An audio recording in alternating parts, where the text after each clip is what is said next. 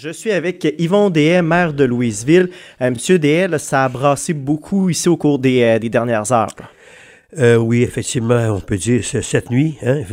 Oui, ça a brassé beaucoup. Puis je tiens à saluer le travail des policières, policiers, hein, ambulanciers, ambulancières, qui, vous savez, aujourd'hui, là, ces gens-là sont appelés euh, sur 911, peu importe quoi, ils appellent pour une scène de ménage, euh, sont appelés en urgence, peu importe, des fois, ils savent pas qu'est-ce qui se passe.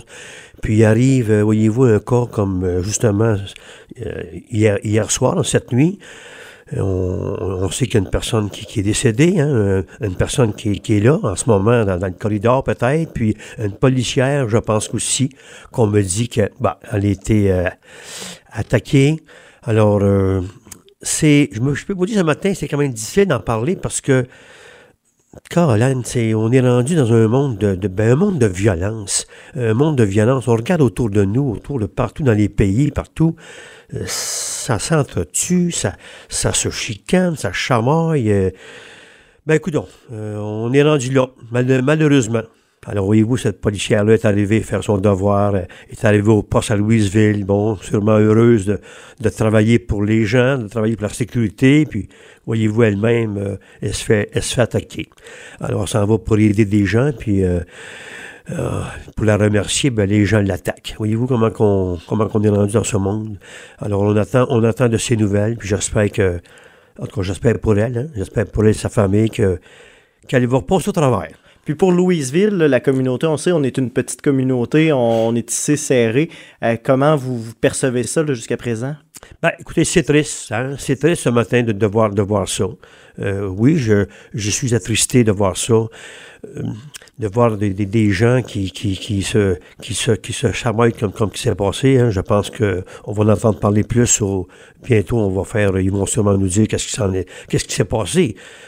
Alors, euh, ce matin, mes, mes, mes, pensées et ma, et ma pensée sont, sont, pour les familles, les familles touchées, les, les gens, euh, les gens de tout ça. Alors, j'ai hâte d'avoir des nouvelles de, de, de, la policière. Surtout, ça m'inquiète, ça.